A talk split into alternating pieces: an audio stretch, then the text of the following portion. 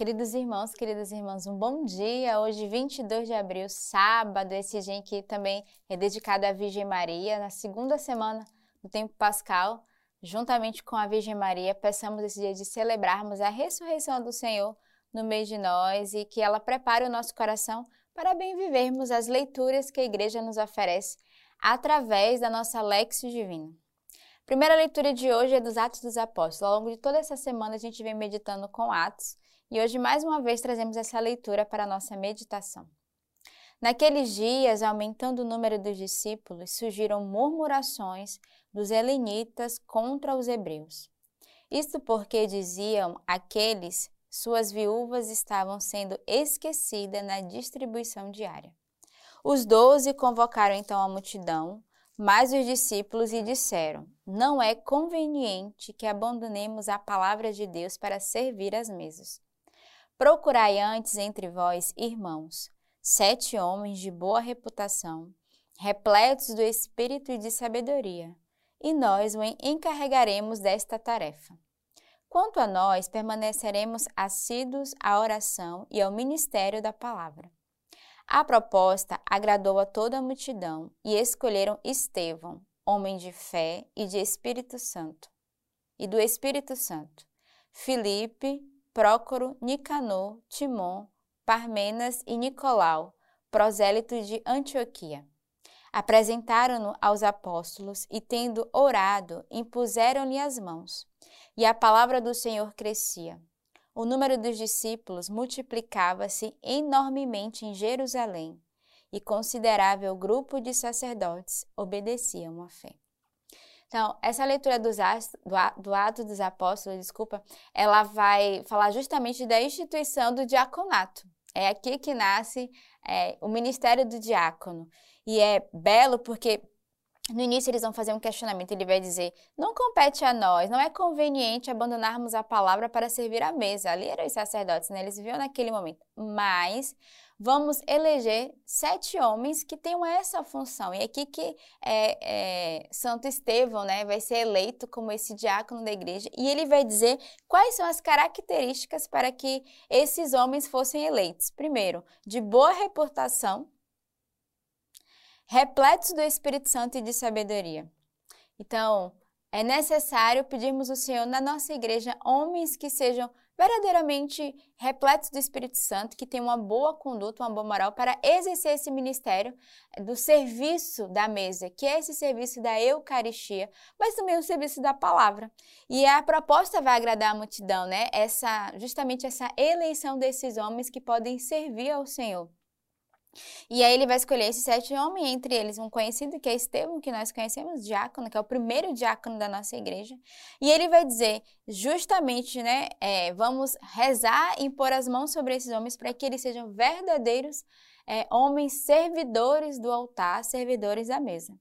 E depois ele vai acrescentar dizendo, né? O número dos discípulos multiplicava-se enormemente em Jerusalém. Muitos homens queriam é, servir ao Senhor e é considerável o grupo de sacerdotes que obedeciam à fé. Então, neste dia, com esta leitura, é dia de rezarmos para que o Senhor suscite no coração dos homens esse ministério do diaconato, de que muitos homens possam servir à mesa, homens repletos do Espírito Santo, né? Homens que de fato queiram viver essa graça de serem verdadeiros servos do Senhor ali junto ao altar, ao lado dos sacerdotes. Então, as esposas que estão nos acompanhando, rezem, quem sabe no vosso coração não é o vosso esposo que é chamado a esse ministério. Nós sabemos que a esposa precisa autorizar a igreja para que o seu esposo faça, viva esse ministério, mas hoje rezamos também pelos diáconos que já existem na nossa igreja, para que eles possam ser verdadeiros homens servidores do altar, mas servidores também da palavra. O salmo de hoje é o Salmo 32. Ó justos, exultai no Senhor, aos retos convém o louvor. Celebrai o Senhor com a harpa, tocai-lhe a lira de dez cordas. Pois a palavra do Senhor é reta e sua obra toda é verdade. Ele ama a justiça e o direito. A terra está cheia do amor do Senhor. Eis que o olho do Senhor está sobre os que o temem, sobre aqueles que esperam seu amor, para da morte libertar a sua vida e no tempo da fome fazê-los viver. Ó justos, exultai no Senhor. Então, Peçamos ao Senhor a graça de sermos esses homens e mulheres justos que exultam e que se alegram no Senhor. E aos retos convém o louvor, que o louvor brote também dos nossos lábios. Mas eu queria destacar o versículo 4 do Salmo, pois a palavra do Senhor é reta e sua obra toda é verdade. Então a palavra do Senhor é essa que nos conduz, é ela que realiza a sua obra de verdade, mas também a sua obra de santidade, de santificação e de salvação no meio de nós. E o evangelho de hoje é o evangelho de São João. Ao entardecer, os discípulos desceram ao mar e, subindo num barco, dirigiram-se a Cafarnaum, do outro lado do mar. Já estava escuro e Jesus ainda não viera encontrá-los. Além disso, soprava um vento forte e o mar ia se encrespando. Tinham remado cerca de vinte e cinco ou trinta estádios.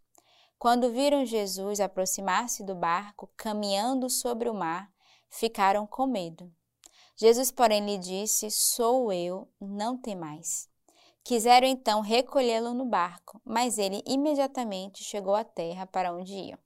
Então a gente vê aqui os discípulos espantados com esse milagre de Jesus de caminhar sobre o mar. Mas mais do que mostrar ali que Jesus tinha o poder de caminhar ou não, o Senhor queria mostrar a ele a confiança e não temer, e de acreditar. E é interessante porque eles estavam ali no mar, já estavam é, escurecendo, então, diante das trevas da noite, a primeira coisa que vinha no coração dos discípulos era o temor, era o medo. E a palavra vai dizer, né?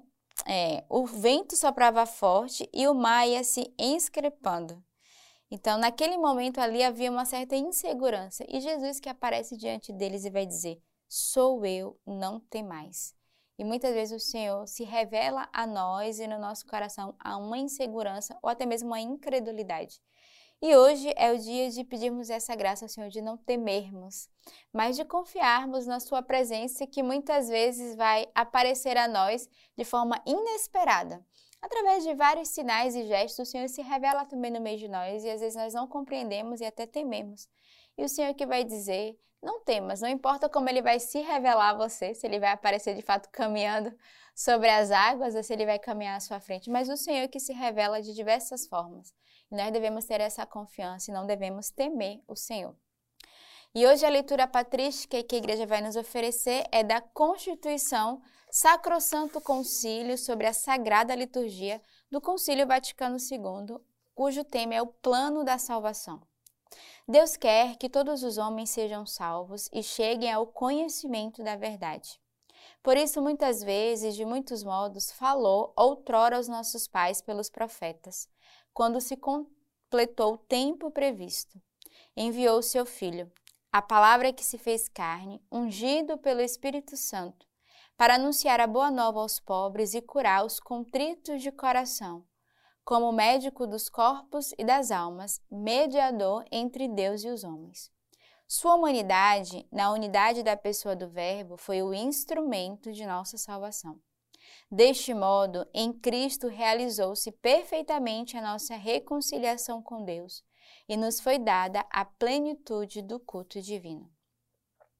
Então, convido você ao longo deste dia a meditar com essa leitura patrística sobre esse plano da salvação que o Senhor preparou a cada um de nós.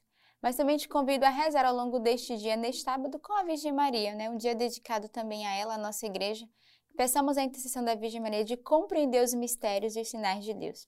E eu quero te fazer um convite especial, é que no final desse mês, a partir do dia 28, 29, 30 e 1 de maio, estaremos vivendo em toda a nossa comunidade o Retiro do Carisma. Então, você que quer conhecer um pouco mais sobre o carisma da comunidade Semente Verbo, é um retiro especialmente para os membros de, de aliança ou aqueles que conhecem já a obra Sementes Web que caminham conosco, mas sobretudo também para você que quer descobrir um pouco mais sobre a graça do carisma Sementes do Verbo. Então procure uma das nossas casas mais próximas, faça sua inscrição e participe para beber e conhecer um pouco mais da graça do carisma Sementes do Verbo. Então deixo esse convite a você a se organizar aí no final do mês para viver esse tempo de graça, conhecendo um pouco mais sobre a nossa comunidade, bebendo um pouco mais das graças do carisma Sementes do Verbo.